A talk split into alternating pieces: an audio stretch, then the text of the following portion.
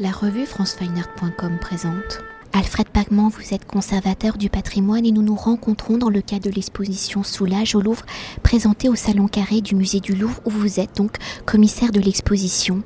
Alors, dix ans après la rétrospective de 2009 au Centre Pompidou, que vous aviez consacré à Pierre Soulage alors que vous étiez directeur du Musée national d'art moderne pour les 100 ans de l'artiste, Pierre Soulage, je le rappelle, est né le 24 décembre 1219 à Rodez.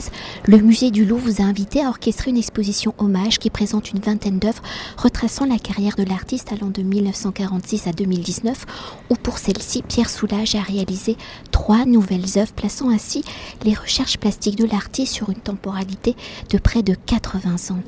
Alors si Pierre Soulage est reconnu depuis les années 1950 comme l'un des plus grands artistes de l'abstraction, où dès 1946 il fait le choix de rompre définitivement avec la représentation figurative, dans cette recherche de l'écriture abstraite, il a fait du noir la signature de son écriture picturale, un noir qui dans sa matérialité et tonalité va subir les évolutions des réflexions de l'artiste. Alors pour mieux cerner l'importance du noir, pour Pierre Soulage, comment cette couleur va-t-elle s'imposer au jeune artiste? Comment va-t-il la faire évoluer pour qu'elle devienne la seule matière de son vocabulaire plastique, évoquant ainsi une palette, une variété de nuances et de couleurs? Eh bien, euh, il y a incontestablement chez Soulage une une affinité particulière avec la couleur noire. Et je dis bien la couleur noire. C'est-à-dire que pour lui, c'est évidemment comme beaucoup de peintres d'ailleurs. Euh, euh, le noir est, une couleur parmi les autres.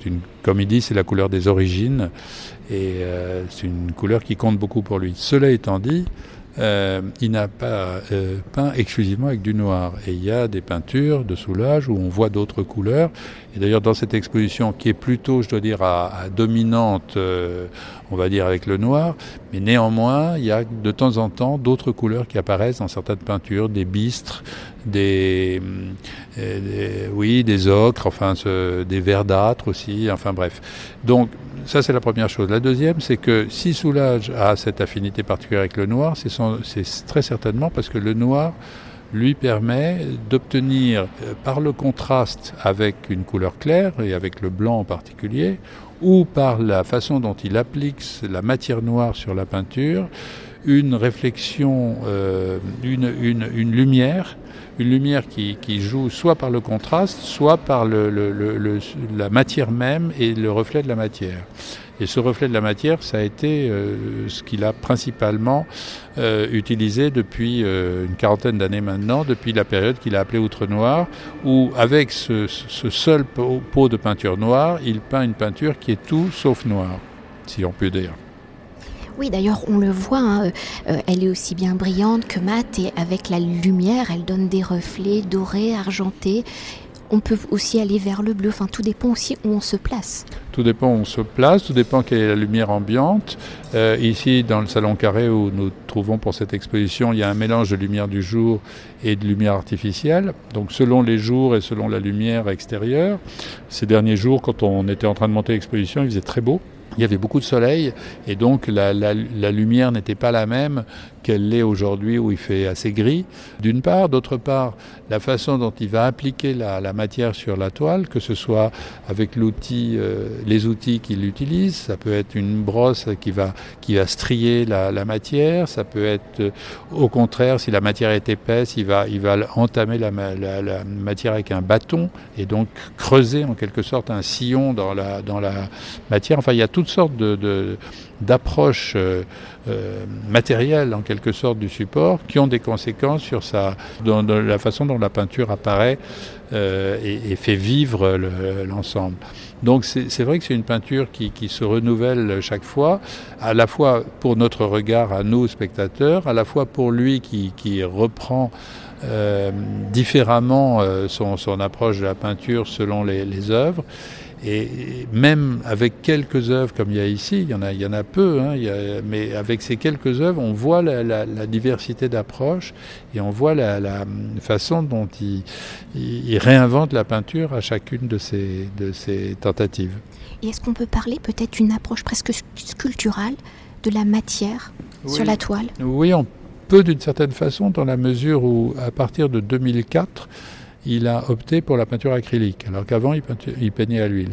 À partir du moment où il a peint à l'acrylique, il a pu employer des matières plus épaisses qui évidemment sont plus faciles à, travailler que, que l'huile qui sèche extrêmement lentement. Donc si vous faites de l'huile très épaisse, ça va jamais sécher, etc. L'acrylique permet ça. Et du coup, euh, grâce à ce, matériau, il a pu travailler dans l'épaisseur de la matière de façon plus affirmée. Également, il a pu euh, retraiter cette peinture qui au départ est un noir d'ivoire brillant, mais en le retraitant, il a pu avoir des surfaces mates.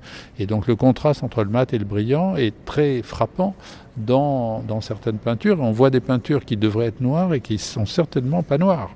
Et peut-être pour conclure notre entretien, est-ce que vous pouvez quand même nous dire quelques mots sur ces trois dernières œuvres créées euh, en 2019, donc par Pierre Soulages, spécialement pour cette exposition au Louvre?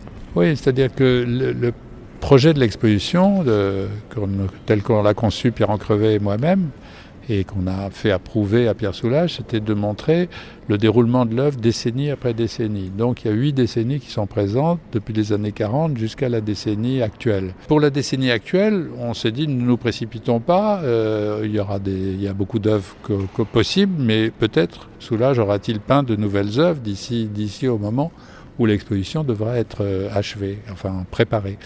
Et Pierre Soulages, en effet, a eu euh, envie euh, de réaliser spécialement pour l'exposition euh, ou plus exactement pour le mur euh, disponible dans l'exposition, des grandes peintures verticales, très grandes, parmi les plus grandes qu'il ait jamais peintes, et qui sont très impressionnantes d'abord parce qu'elles datent d'il y a quelques mois, ce qui est quand même pour un monsieur qui va avoir 100 ans est, est, tout à fait étonnant, surtout avec des formats pareils, et aussi parce qu'il a su de façon extrêmement euh, précise et, comme toujours avec lui, répondre à l'espace disponible par une, euh, une proposition qui, qui, je dirais, est en rapport avec les, les murs adjacents. Les murs, les murs adjacents sont, euh, ont des grandes horizontales ou des grands carrés, et du coup, euh, faire surgir ces verticales lui est apparu comme la, la bonne solution. Il l'a inventé très tôt euh, sur une petite maquette qu'on lui avait fournie. Il avait mis deux petits, deux petits rectangles en carton, en disant voilà, ça va être comme ça, et, et il l'a fait. Et je dois dire qu'il n'y en a pas deux, il y en a trois finalement. Et d'avoir ces trois peintures euh, dans ce grand mur du Salon Carré, c'est conclut l'exposition de façon admirable et, et, et, répond à, je crois, à l'attente de ceux qui, ont, qui l'ont invité à faire cette exposition ou à ceux qui l'ont conçue euh, de, de, manière euh, vraiment la, la plus belle qu'on pouvait imaginer. Merci beaucoup. Merci à vous. Cet entretien a été réalisé par franceweiner.com.